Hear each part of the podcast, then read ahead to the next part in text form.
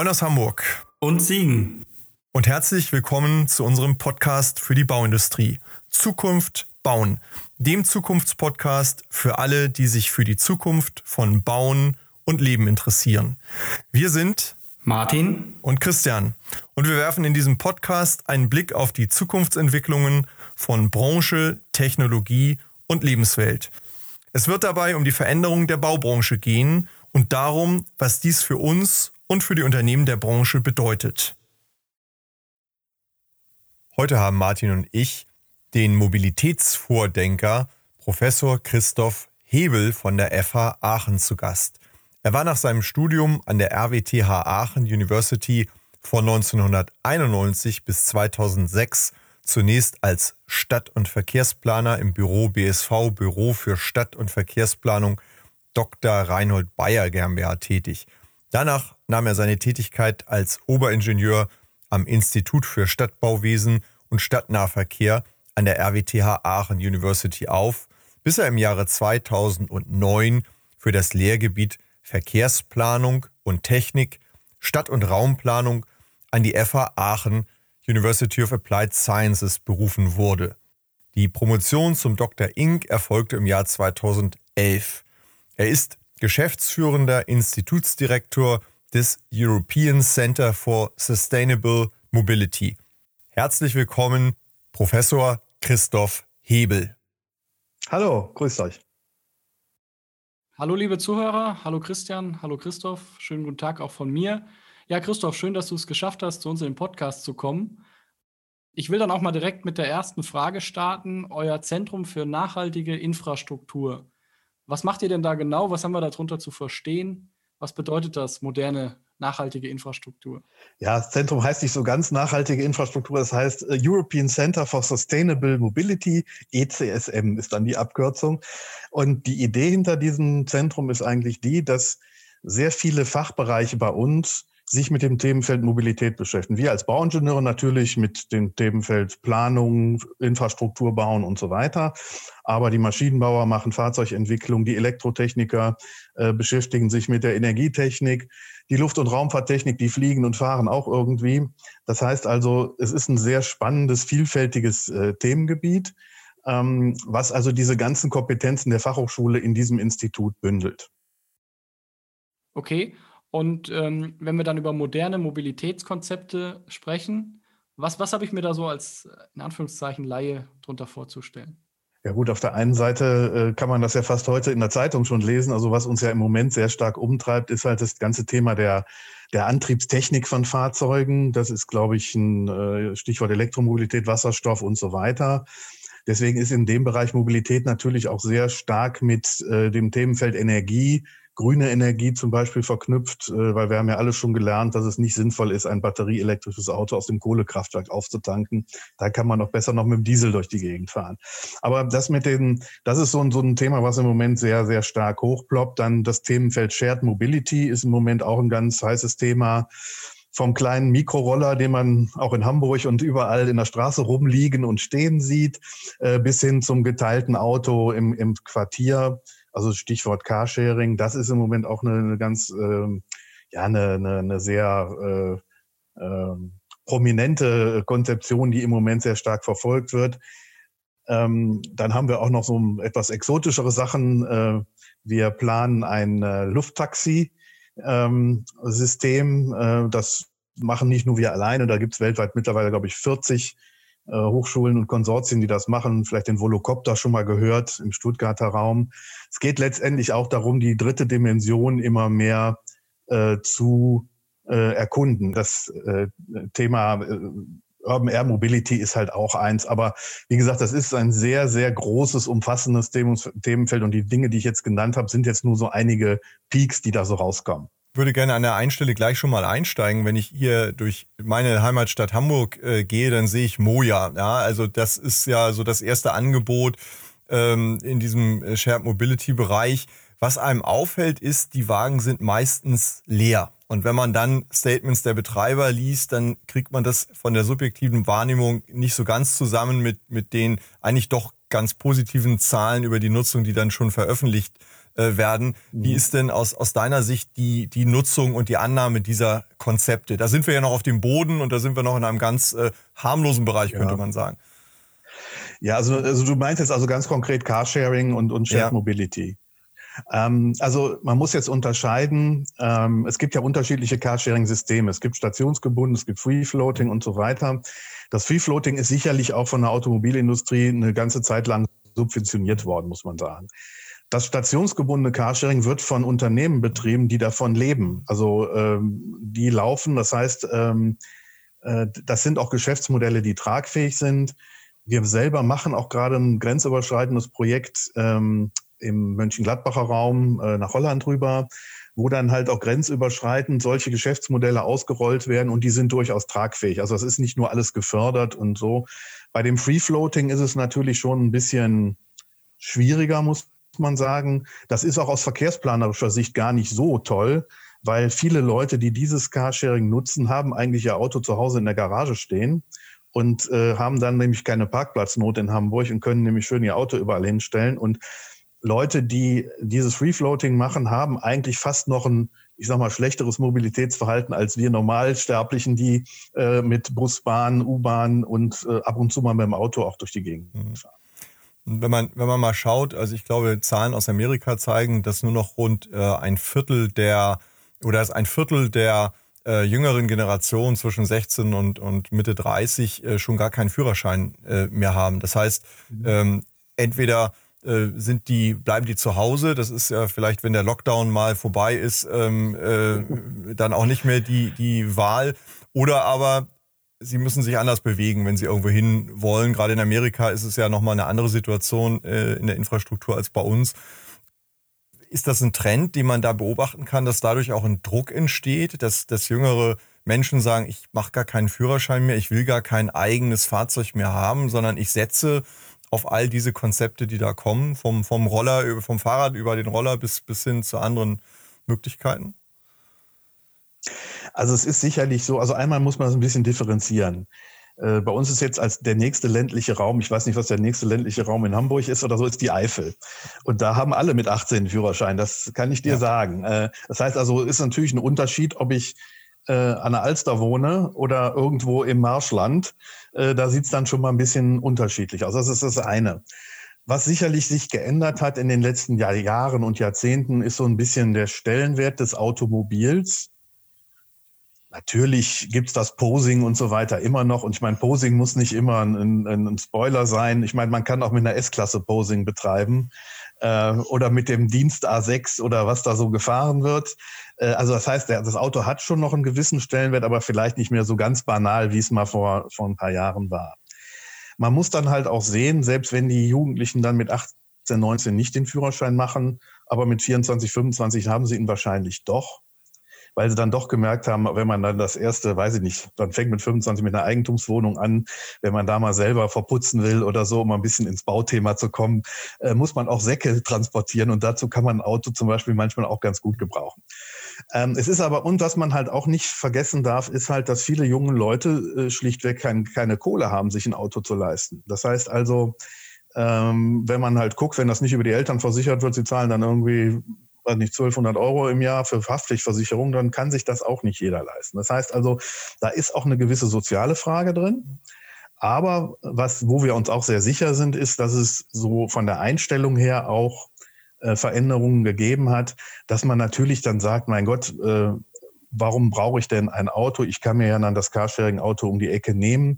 Im Übrigen wird äh, ersetzt Carsharing, das ist zum Beispiel in unserem Haushalt auch so, ersetzt den Zweitwagen. Ähm, meine Frau wollte immer einen Zweitwagen haben und dann, ich fahre ja selber auch mit dem Roller immer durch die Gegend, die fährt also immer mit unserem Auto. Und wenn wir tatsächlich mal zwei Autos brauchen, dann nimmt einer von uns dann halt das Carsharing. Also so gesehen, ähm, das und aber trotzdem, es gibt immer noch viele, wahrscheinlich auch in eurem Bekanntenkreis, die sind stolz wie Bolle auf ihr Auto und würden das auch nicht vermissen. Ja. Das Problem bei der ganzen Sache ist, wir sind ja als Verkehrsplaner nicht grundsätzlich Autofeinde, nur das System Auto und hochverdichtete Innenstädte passen schlecht zusammen. Das ist halt das ja. Problem.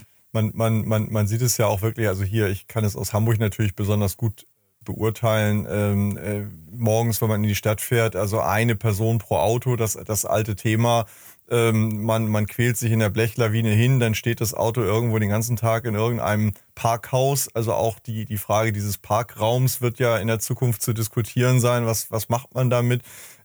Wirklich nachhaltig äh, ist das nicht. Ja, und ich glaube, das ist auch vielen inzwischen klar. Ich bin ja hier in Hamburg selbst an der Hochschule tätig und die Studierenden, da merkt man, schon, äh, die denken da anders, ja, die, die, die denken um und die finden das auch nicht gut. Die können es selber über Nacht nicht ändern, aber die wünschen sich, glaube ich, schon, dass sich etwas verändert. Also da ist schon ein Arbeitsauftrag an Politik und, und Wirtschaft zu sagen, macht mal Vorschläge, wie das besser gehen kann in Zukunft.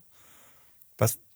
Ja, also man, man kann, glaube ich, im Moment schon beobachten, wenn man sich mal ich sag mal, kommunale Verkehrspolitik anguckt, also jetzt nicht diese Bundesgeschichte, sondern im Kleinen. Ähm, da meine ich schon wahrzunehmen, und das lässt sich auch über Zahlen belegen, dass also das Fahrrad und das Pedelec immer stärker in den Vordergrund rücken.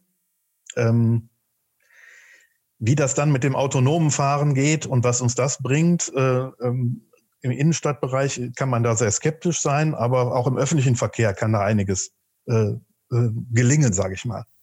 Ich würde, ich würde vielleicht an der Stelle nochmal so aus, aus der baubetrieblichen Sicht äh, fragen, aus Sicht der, der Bauunternehmen, der Bauwirtschaft.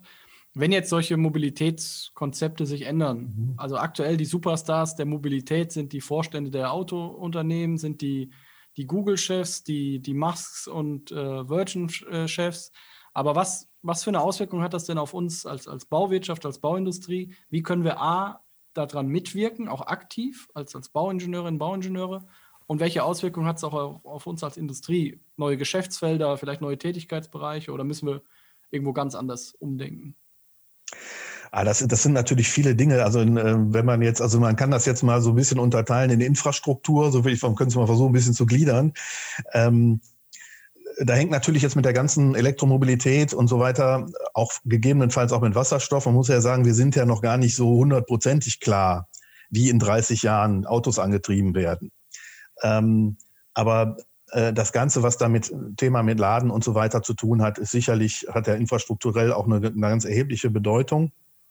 Ähm, wir werden dazu ja auch noch hochautomatisches bis hin zum autonomen Fahren bekommen. Das heißt, letztendlich werden wir unsere Infrastruktur auch etwas intelligenter machen. Das heißt also, das Auto will dann nicht nur mit uns übers Handy, sondern auch mit anderen Fahrzeugen und vielleicht auch mit der Infrastruktur, mit einer Ampelanlage, vielleicht auch mit einem Fahrbahnbelag kommunizieren. Das sind ja alles Dinge, die laufen. Ähm, in welcher ähm, Form man sich das dann später leisten wird, äh, so und so viele hunderttausend Kilometer Straße mit Sensoren auszustatten, das muss man sich dann auch mal überlegen, ob das auch sinnvoll ist. Und was man halt auch ähm, äh, sehen kann jetzt schon, auch autonomes Fahren braucht eine sehr definierte Infrastruktur. Das heißt also, ähm, fehlende Markierungen, Schlachlöcher und so weiter sind wahrscheinlich ein großer Feind des autonomen Fahrens. Ähm, und von daher ist also in den Bereichen natürlich auch einiges zu sehen. Letztendlich geht der Trend natürlich auch dahin, ich sag mal, mehr urbane Freiräume zu generieren. Ähm, und dann, ich sag mal, irgendwelche Verkehrssysteme, die dann autonom durch die Gegend wabern, ob das jetzt individuelle oder öffentliche Verkehrsmittel sind. Wahrscheinlich gibt es so Twitter-Lösungen. Äh, nicht jeder muss sich dann ein autonomes Auto kaufen und so weiter. Aber ähm, das schafft uns natürlich Räume in der Stadt, Gestaltungsräume. Und da sind wir natürlich auch wieder dabei. Ne? Man muss ja nicht immer nur hochbauen. Ich komme ja auch eher so aus dem Tiefbau. Äh, und äh, da gibt's natürlich dann auch einiges. Kann man, ich habe da, da eine, eine, Zwischenfrage. Kann man, ja. kann man sagen, wie viel Flächenanteil in, in den städtischen Räumen praktisch frei werden würden, wenn wir intelligentere Mobilitätslösungen haben, weil wir einfach ähm, äh, Verkehrswege einsparen können? Flächen anders nutzen können? Gute Frage. Ähm, kann, kann, kann ich nicht beantworten im Moment. Ähm, es ist natürlich auch die Frage, also es gibt natürlich, ich sage jetzt mal Stichwort Feuerwehr. Ganz banale Geschichte, Rettungswehr. Das heißt also, wir werden natürlich ein Straßenwegenetz äh, haben, wahrscheinlich auch in der Länge, so wie wir es jetzt haben, nur mit anderer Flächenaufteilung vielleicht. Also das große Stichwort ist das Thema ruhender Verkehr. Ähm, wenn die Autos selbstständiger werden, können die natürlich irgendwann mal auch selbstständig parken. Das gibt es ja schon in geschlossenen Lösungen, beim Daimler oder so kann man das schon sehen. Ähm, nur bis dann der alte Ford Fiesta das kann, das, das dauert dann natürlich noch ein bisschen was. Aber äh, das ist natürlich auch Infrastruktur, die gebaut wird. Also solche auto, automatischen, automatisierten Systeme. Ähm, was dann auch so, das, das wird ja sukzessive, wird sich das reingehen. Also wir sind ja in der Infrastrukturplanung relativ träge, kann man ja bei Kanälen sehen zum Beispiel oder so. Ähm, und das sind natürlich alles Dinge, die nicht ad hoc kommen, sondern das sind langsame Entwicklungen, die da stattfinden. Also weniger so disruptiv. Ich habe hier in, in, Hamburg jemanden äh, in meinem Kundenkreis, der betreibt einige private Parkhäuser. Die sind nach meiner Einschätzung durchaus auch sanierungsbedürftig irgendwann mal in der nächsten Zukunft wenn der mich jetzt fragt und sagt, was soll ich denn mit denen machen? Ja, soll ich die jetzt wieder hübsch machen nach altem Standard oder äh, mache ich da was ganz anderes damit? Was wäre denn da aus heutiger Sicht eine Empfehlung für die nächsten paar Jahre? Was könnte man dem sagen?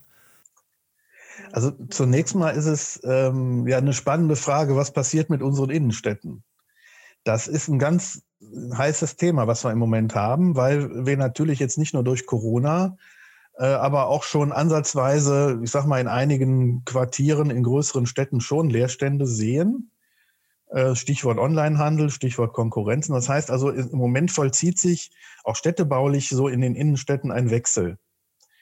Ähm, dass also große Unternehmen, weiß ich nicht, wie der Kaufhof oder irgendwie eine, gar nicht mehr alle Hemden und weiß ich nicht, was in allen Größen und allen Farben bei sich lagern muss in der Innenstadt und alles in riesigen Verkaufsflächen hängen haben muss, sondern dass man eher Showrooms hat mit klein, also kleinteiligere Angebote, vor allen Dingen, was ja dann den Innenstädten auch gut tun würde, auch individuelleren Angeboten, also nicht derselbe Douglas und derselbe, weiß ich nicht, Müllers Drogeriestore und so weiter immer nebeneinander, dass es fast egal ist, in welcher Innenstadt man ist.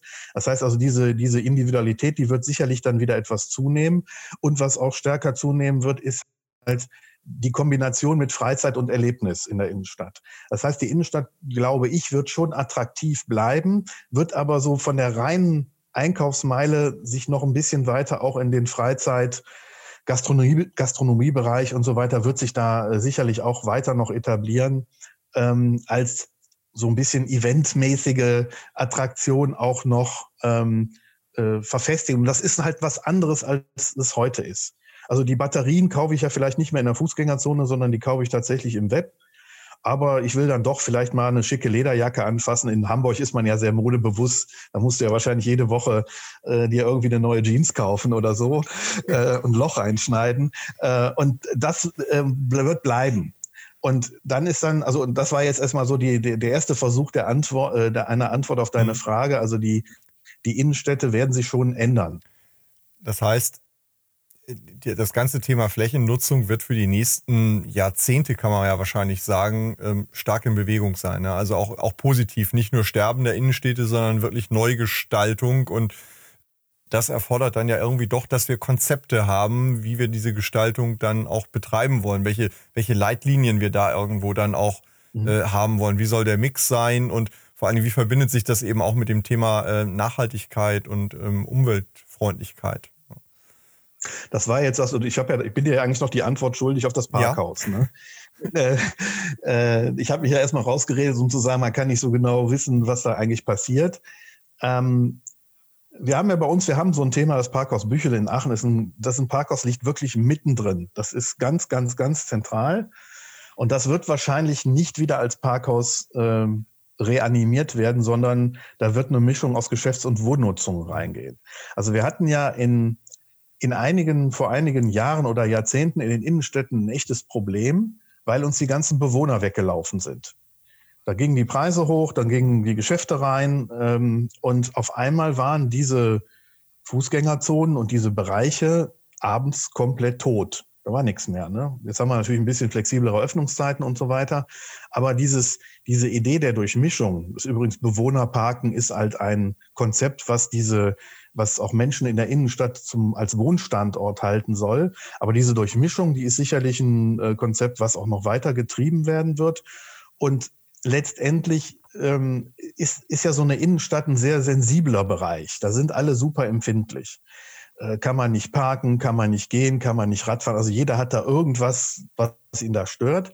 Und dementsprechend werden solche Konzepte, die du angesprochen hast, auch sinnvollerweise dann schon auch etwas breitere Schultern gelegt. Das heißt jetzt nicht, dass wir uns das selber nicht trauen, aber da ist natürlich, äh, also ich sag mal, es ist relativ einfach, einen Straßenraum umzuplanen, die, die Parkplätze wegzuhauen, äh, ein paar Bäume dahin zu setzen, eine Bank hinzustellen und alle sind glücklich, Fragezeichen.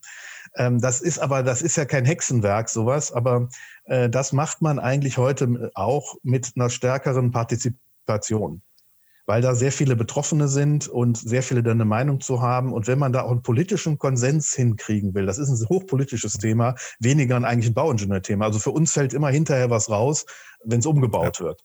Aber bis man dann dahin ist, ähm, äh, da braucht man halt auch in solchen, also in solchen Planungsprozessen, das ist sicherlich auch, ähm, ich will jetzt nicht wieder Stuttgart 21 und die ganze Orgelei machen, aber bei großen Bauprojekten und bei großen Planungsprojekten bei, mit einer hohen öffentlichen äh, Betroffenheit kommt man um so eine vernünftige Beteiligung nicht herum. Also wir haben auch gerade als, kleines Beispiel, aber doch mit, mit großer äh, ich würde mal sagen, Stachelwirkung im, im, im Fleisch der Menschen, äh, wird hier in Hamburg der Jungfernstieg äh, verkehrsberuhigt und der Ballindamm, das ist sozusagen die zweite Straße an der Binnenalster, für sechs Millionen als Fahrradstraße umgebaut. Das sind, glaube ich, 700 Meter oder 800 Meter.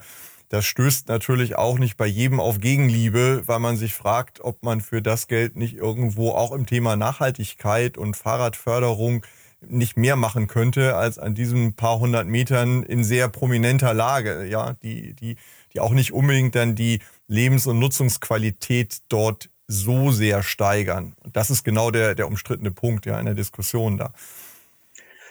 Auf der anderen Seite braucht man natürlich auch solche Signale. Das kann ja stellenweise auch wirklich nur so ein, äh, also fast so ein Effekt nur sein, dass man sagt, guck mal, äh, uns ist das jetzt so wichtig geworden, dass wir so einen zentralen Bereich auf einmal mit einer anderen Priorität mhm. versehen.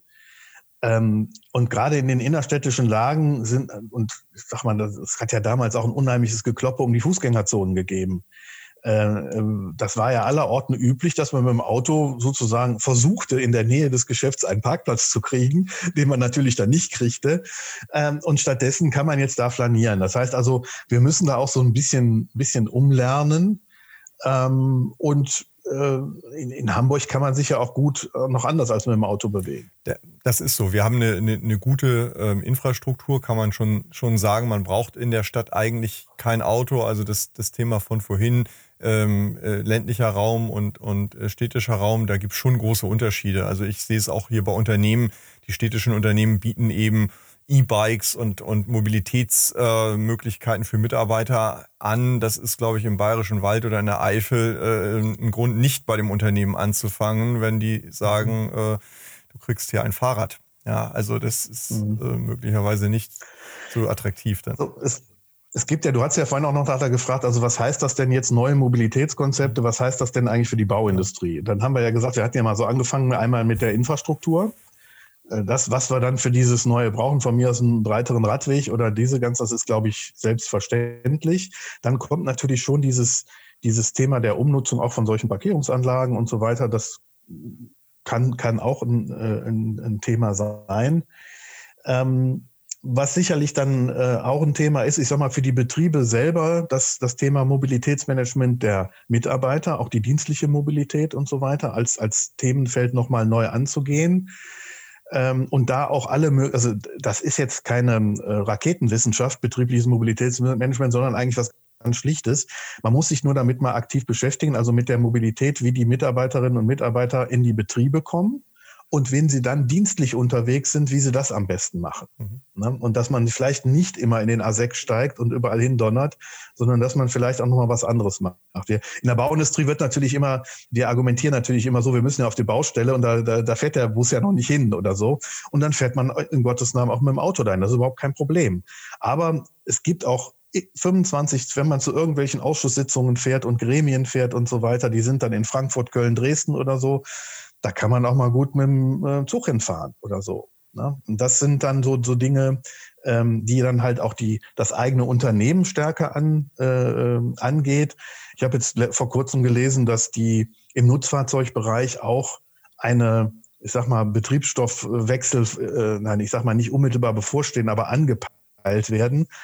Ähm, wobei, äh, das muss man auch immer noch sagen, solche Kraftstoffe wie Diesel und Benzin können ja auch aus grüner Energie hergestellt werden. Das heißt, es muss ja nicht immer sein, dass man äh, komplett die Antriebstechnologie wechselt. Äh, wichtig ist nur, dass man einen nachhaltigen Kraftstoff reinschüttet. Ähm, und ähm, das ist im Moment noch höchst unwirtschaftlich, äh, aus äh, erneuerbaren Energien Diesel zu machen. Aber es könnte durchaus sein, dass es in einigen Jahren oder Jahrzehnten da auch bessere Möglichkeiten gibt, da auch was, auch grünen Diesel herzustellen.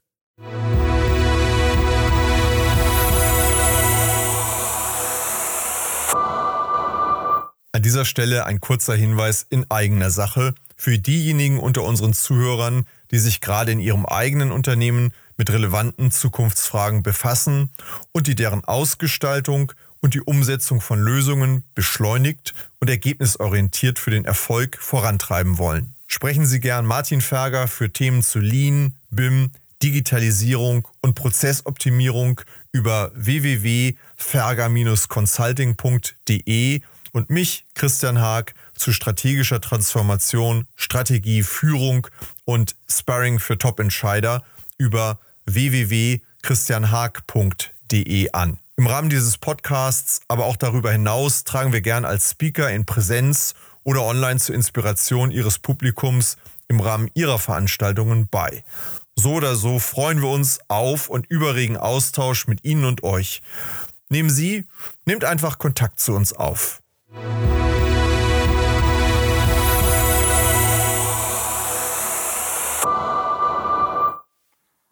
Ihr habt jetzt eben über Jungfernstieg und Hamburg gesprochen, also dem Tor zur Welt. Dann will ich mal raus in die Welt. Ähm, wenn ich jetzt mal den Vergleich wage zu, zu anderen Nationen, also vielleicht direkte Nachbarn in Europa, aber auch ruhig über den großen Teich in die eine Richtung oder nach Asien in die andere Richtung. Äh, Gibt es da Dinge, die wir uns da vielleicht schon abgucken können an modernen Mobilitätsdingen? Ja, also das, ähm, was ja, ich weiß nicht, ob die Diskussion so bei euch so angekommen ist, aber diese, diese ganze Uber-Diskussion, also bei uns in, in Deutschland gibt's ja eigentlich nicht dieses amerikanische Uber.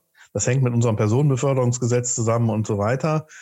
Ähm, und ich will auch gar nicht, also und wenn man mit Uber-Fahrern redet, äh, sind die, glaube ich, nicht verdächtig, Multimillionäre zu werden. Und äh, äh das ist also auch vor dem sozialen Hintergrund, glaube ich, auch ein prima Ausbeutungsmodell, was da läuft. Aber ähm, was allen Orten immer noch ein Thema ist, also der öffentliche Verkehr ist nicht tot sondern gerade in Ballungsräumen, in Megacities und so weiter ist das eigentlich ein unverzichtbarer Bestandteil von Verkehrssystemen in allen möglichen Variationen. Und da wird natürlich technisch, technische Dinge werden neu gemacht und so weiter. Und ob es dann ein Hyperloop ist oder äh, was auch immer, äh, da, da muss man dann halt einfach schauen.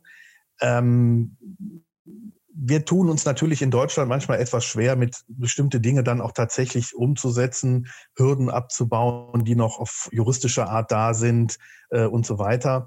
Auf der anderen Seite, äh, wie gesagt, ist ja auch Verkehr und Verkehrsinfrastruktur ähm, träge. Auf der anderen Seite kann man sehen, es hat, ich sag mal, vielleicht ein Jahr gedauert, bis wir die kleinen elektrischen Tretroller bei uns hatten. Das, wenn das ein, das ist ja die Frage auch immer, ist das ein Geschäftsmodell? Was ein Unternehmen treibt?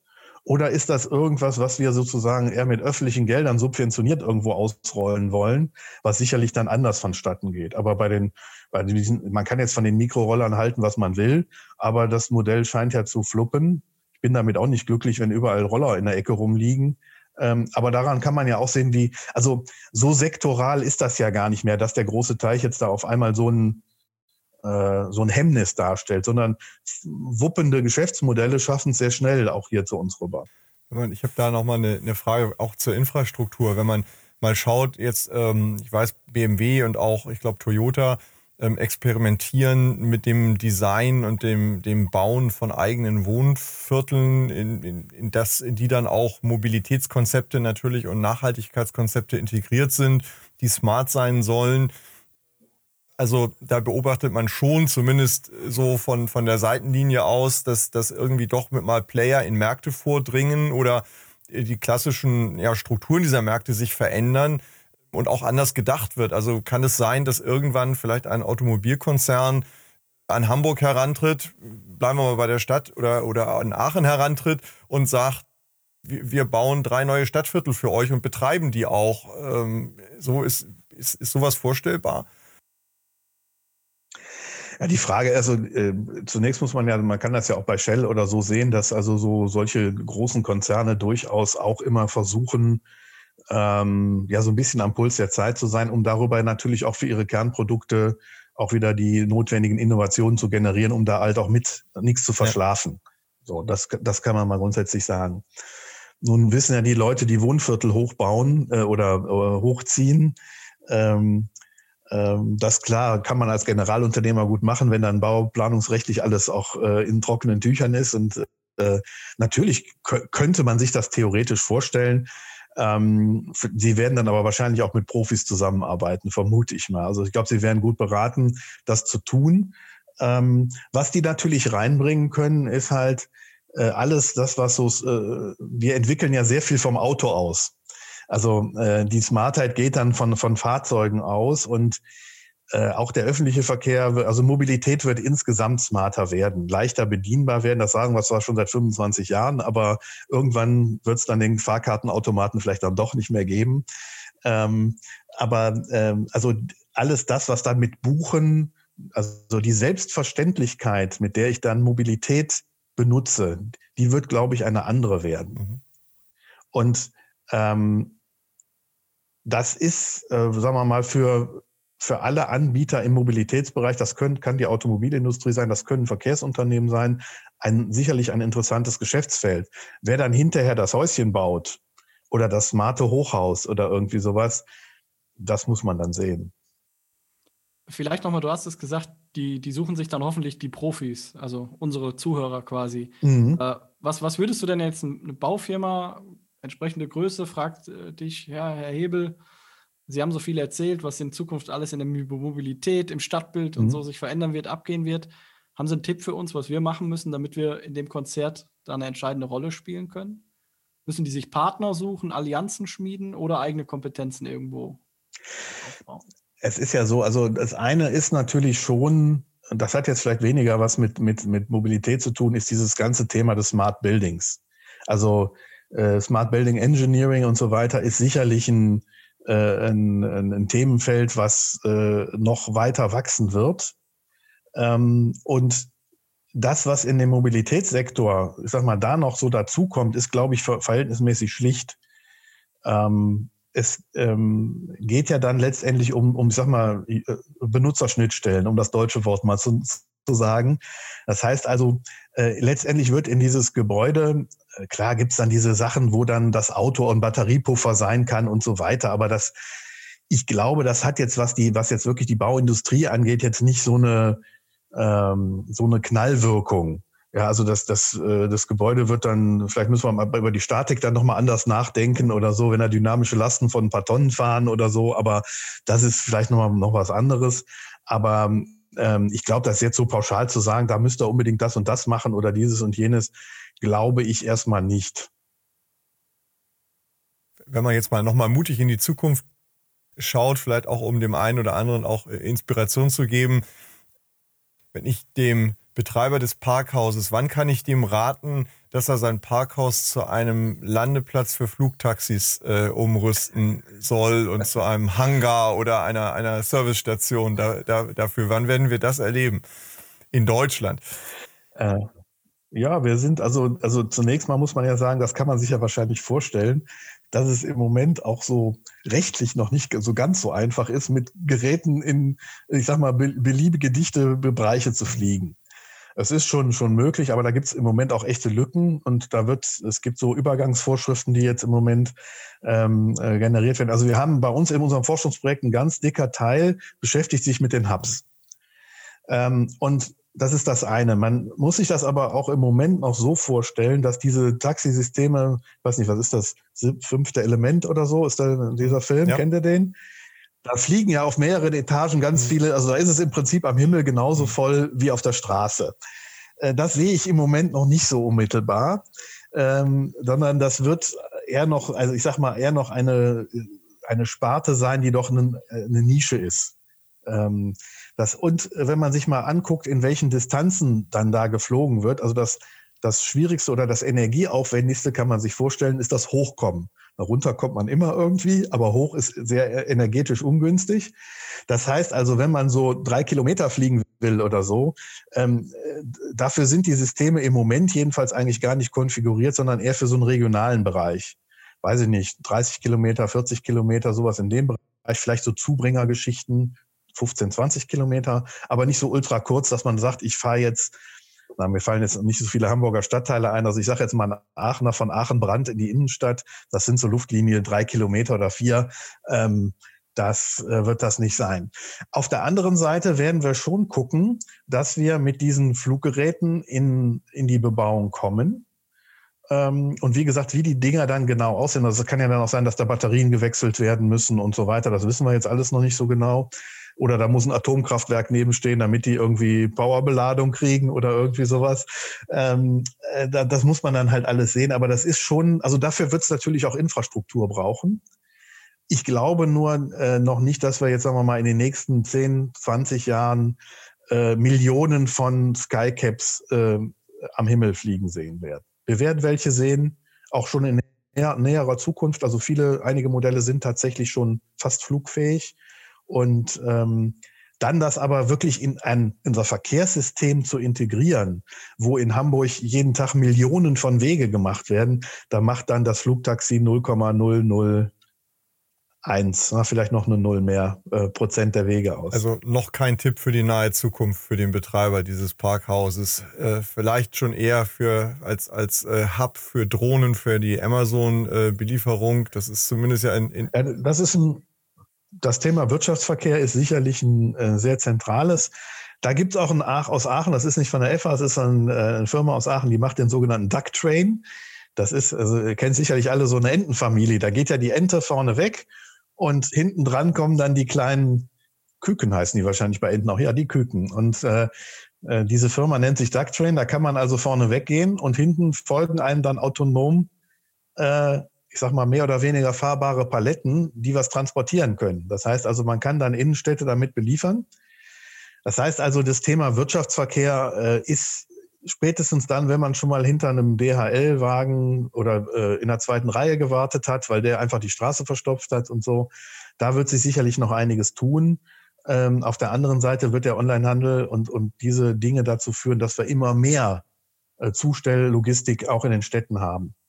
Ich, ich nehme jetzt auch mal mit, dass also die, die Frage, welches Konzept werden wir da verfolgen, im Moment noch auch schwer zu beantworten ist, dass einfach ganz viel in Bewegung ist und, und, und viele ja, Dinge noch nicht zu Ende gedacht sind und vielleicht auch noch gar nicht so als Konzept, als Gesamtkonzept so richtig fertig sind, weil viele Technologien auch noch da, da, da dranhängen. Ist, ist, kann man das? Ja, das würde ich jetzt nicht sagen. Also ich, ich glaube schon, dass viele Städte, also ich mache in meiner, nicht in meiner Freizeit, sondern ich betreue viele Städte, berate die im Bereich Verkehrsentwicklungsplanung. Hamburg macht zum Beispiel gerade einen Verkehrsentwicklungsplan. Bremen hat vor einigen Jahren einen fertiggestellt. Das heißt, also ein Verkehrsentwicklungsplan geht immer so die nächsten 15 Jahre. Ähm, und da dieses Themenfeld äh, ist, glaube ich, bei den Kommunen mittlerweile schon ganz gut angekommen. Und ähm, viele Städte entwickeln auch Leitbilder und Ideen, wie sie sich ihre Stadt, ihre Innenstadt, aber auch ihre Peripherie im Mobilitätsbereich und im städtebaulichen Bereich vorstellen.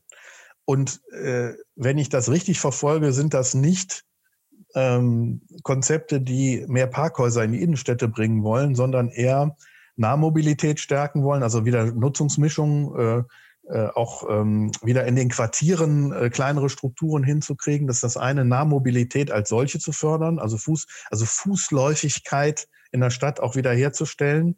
Ähm, äh, die ganzen Verkehrsmittel des Umweltverbundes auch zu stärken. Das ist sicherlich ein, das heißt jetzt nicht, dass das Auto verteufelt wird, aber dass, sagen wir mal, die Relevanz gerade in diesen zentralen Bereichen ähm, doch etwas äh, runtergeht da doch nochmal eine Anschlussfrage vielleicht, die, die das nochmal in einen etwas anderen Blickwinkel ähm, stellt. Also wenn wir mal über Geschäftsmodelle äh, sprechen, das ist vorhin auch schon mal gefallen, das Wort, ist es dann für die Baubranche zum Beispiel ein, ein Thema, sich mit anderen Industrien stärker zu vernetzen und auch mit den Kommunen sich anders ähm, zu vernetzen? Also äh, um diese Konzepte mitzugestalten, nicht nur am Ende der Nahrungskette dann der zu sein, der, der die Ausführung praktisch macht, in Anführungszeichen für kleines Geld, ähm, sondern eher früher anzusetzen und eben auch Mitgestalter zu sein und mit am Tisch zu sitzen. Also in welchem Bereich das eigentlich jetzt vor kurzem schon begonnen hat, ist das Thema Ladeinfrastruktur. Die Kommunen können das selber nicht, äh, äh, die können zwar sagen, oh, wir hätten gerne viele Ladesäulen und es gibt im Moment Förderprogramme ohne Ende für Ladeinfrastruktur, die werden nur nicht alle abgerufen. Also in meiner Kenntnis nach ist da noch in den Töpfen jede Menge Geld drin, was auch damit zusammenhängt, dass letztendlich ähm, Unternehmen diese Sache begleiten müssen, um dann auch ein vernünftiges Konzept zu machen. Wie ist das mit der Unterverteilung? Brauchen wir da Unterwerke und weiß ich nicht was alles? Ähm, weil das eine Kommune selber gar nicht äh, wuppen kann. Das heißt also, hier ist auch die Bauindustrie dann halt auch gefragt, natürlich auch Elektroingenieure und so weiter, aber ähm, das dann gemeinschaftlich zu machen und äh, gerade äh, bei Parkplätzen und also gerade bei diesem Thema Ladeinfrastruktur ist das im Moment sehr, sehr aktuell, muss man sagen. Martin, du hattest noch, ein, noch einen Punkt auch zu den Themen für die Zukunft, glaube ich. Ja. Genau. Wenn man das versucht jetzt als, als Handreichung oder, oder als, We als mitzugeben auf den Weg, wenn du sagst, drei Themen für die Zukunft, die man jetzt angehen soll, ähm, um die Voraussetzungen für moderne Mobilität zu schaffen, für moderne Infrastruktur, ähm, allgemein und auch aus Sicht der Bauindustrie, was wären so die, die drei Themen, die wir jetzt zuerst angehen müssen als Gesellschaft, als Industrie, ähm, auch als Hochschulen, um da auf den besten Weg zu kommen? Also das, das, äh, das Wichtigste ist erstmal, dass sich eine Stadtgesellschaft darauf verständigt, was sie eigentlich möchte. Also ein Ziel. Das ist jetzt ganz banal. Das, es tut mir leid, dass das so banal ist, aber ähm, und äh, dass das also auch, auch eine, eine, ich sag mal, eine gewisse Stabilität hat. Also äh, gerade Verkehr und Mobilität ist ja oftmals auch so ein bisschen Spielball von Politik. Nur wenn man sich anguckt, wie viel grüne Positionen mittlerweile in der CDU angekommen sind, äh, dann sieht man ja auch immer, dass das ja solche Prozesse sind, dass wir schon in meiner Wahrnehmung einen gewissen gesellschaftlichen Konsens zu bestimmten Sachen haben, dass wir zum Beispiel eine saubere Innenstadt haben wollen. Also jetzt nicht ähm, sauber von, auch sauber von Müll, aber auch, dass die Luft zum Beispiel sauber ist oder so. Oder dass wir kein, dass wir den Klimawandel irgendwie verhindern wollen. Das sind schon Dinge, da haben wir überwiegend äh, Konsens. Mag in der Republik den einen oder anderen Ort geben, wo das vielleicht kein Konsens ist, aber und das ist sicherlich ein, äh, ein, ein wichtiges Themenfeld. So. Jetzt kommt aber immer wieder, es ist immer die Frage, wo ist die Bauindustrie jetzt dabei? Oder äh, äh, was, was können wir da machen? Das ist natürlich, wenn ich mir jetzt angucke, das Straßenumgestaltungspotenzial in Innenstädten, wenn wir, ich sag mal, eine äh, andere Flächenaufteilung haben, äh, wenn wir diese Nahmobilität fördern, wenn wir Parkplätze rausschmeißen, sage ich jetzt mal, also Parkplätze einfach stärker bündeln. Also rausschmeißen ist eigentlich das falsche Wort sondern äh, man kann in Städten, in Innenstädten sehr gut äh, Parkraum bündeln. In, in Tiefgaragen, in äh, allen möglichen Anlagen. Und das heißt dann natürlich, dass das, was in den Straßen dann noch übrig ist, letztendlich anders gestaltet werden muss. Ja, und ähm, wenn man sich mal anguckt, so eine Stadt wie Münster, die ja immer genommen wird, wenn es um Fahrradinfrastruktur geht, ähm, wo es viele andere Städte äh, gibt, die mittlerweile genauso viel Fahrradverkehr haben, ähm, da haben die infrastrukturellen Probleme, weil die so viele Radfahrer haben. Da ist das nicht alles immer total super, sondern da steht man auch manchmal auf einem Abbiegestelle oder so und wartet, dass man darüber fahren kann oder so. Ähm, das heißt also, da ist schon noch eine ganze Menge an, an Infrastruktur, die da gestaltet werden kann und muss. Und wenn wir jetzt daran denken, verschiedene Verkehrsträger immer noch besser einmal organisatorisch, aber auch infrastrukturell zu vernetzen. Das heißt also, schon mal gehört, Mobilitätsstationen, Mobilstationen, das sind ja kleinteilige äh, Punkte, äh, wo sich verschiedene Verkehrssysteme treffen. Und wenn man jetzt nochmal an die Sharing Mobility denkt äh, und an die bessere Benutzbarkeit, wo ich auch das Pedelec in den Ständer stelle und dann in den Bus steige oder in die U-Bahn oder von mir aus auch in ein Auto. Das, so. Und das sind auch alles Dinge, Gebäude und Infrastrukturen, die errichtet werden müssen. Äh, gleichzeitig haben wir ja auch noch ein Problem, äh, ich sag mal, ich bringe jetzt mal kein Mobilitätsthema, sondern das Thema wassersensible Stadtentwicklung. Die Hamburger sind da schon relativ weit. Äh, die haben da schon eigene Leitfäden für, dass sie also auch ihre öffentliche Infrastruktur so gestalten, dass sie besser mit Starkregenereignissen umgehen können. Und die, die Verkehrsinfrastruktur spielt dabei eine Rolle. Das heißt also, dass wir, wir brauchen oftmals kurzfristige Rückhaltevolumen. Und die müssen wir dann, können wir zum Beispiel auch auf, auf Parkplätzen, auf Stadtplätzen ähm, letztendlich auch realisieren.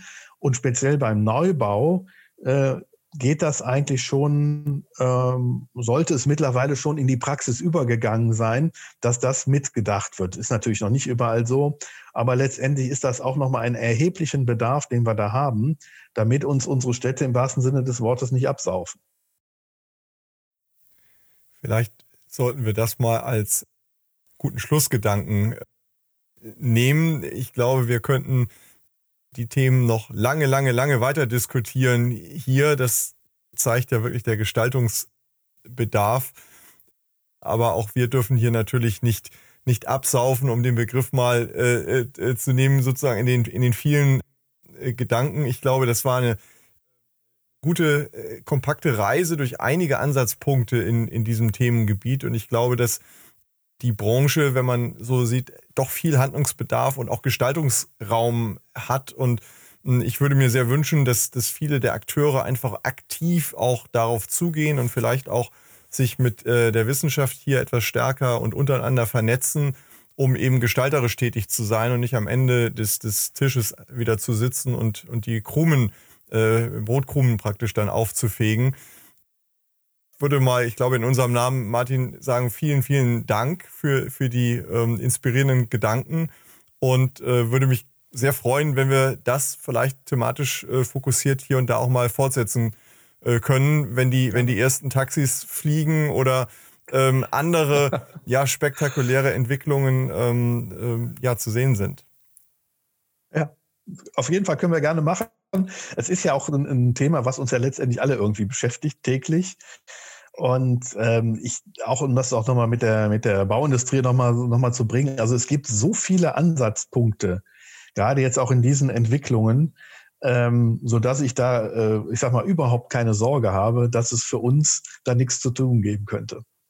Also es gibt viel zu tun fürs nächste Jahr. Packen wir es an. Martin?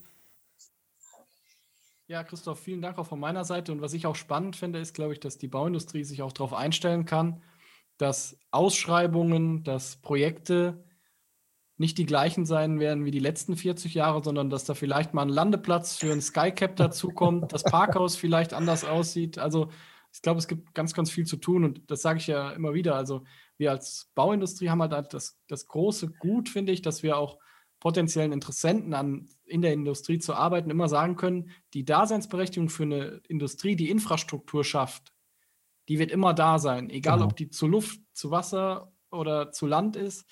Zu bauen gibt es, glaube ich, immer. Ähm, ich sage da ja immer, der Vergleich zu dem, der jetzt den Verbrennermotor baut, dem stottern vielleicht die Knie. Aber uns als Bauingenieuren ist eigentlich egal, ob da ein E-Auto oder ein Verbrenner über unsere Straße fährt. Genau. Zukunft bauen heißt der Podcast nicht umsonst. Es ist auch ein bisschen Aufforderung, die Zukunft zu bauen an die, an die Branche. Erst im Kopf und dann äh, tatsächlich draußen in der Welt.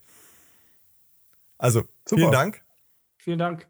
Vielen Dank an Sie und euch fürs Zuhören bei Zukunft bauen, dem Zukunftspodcast für die Bauindustrie. Wenn euch der Podcast gefällt, würden wir uns über eine Bewertung freuen und natürlich darüber, wenn ihr den Podcast bei einem Podcast-Provider eures Vertrauens abonniert. Wir freuen uns auf ein Wiederhören. Bis bald.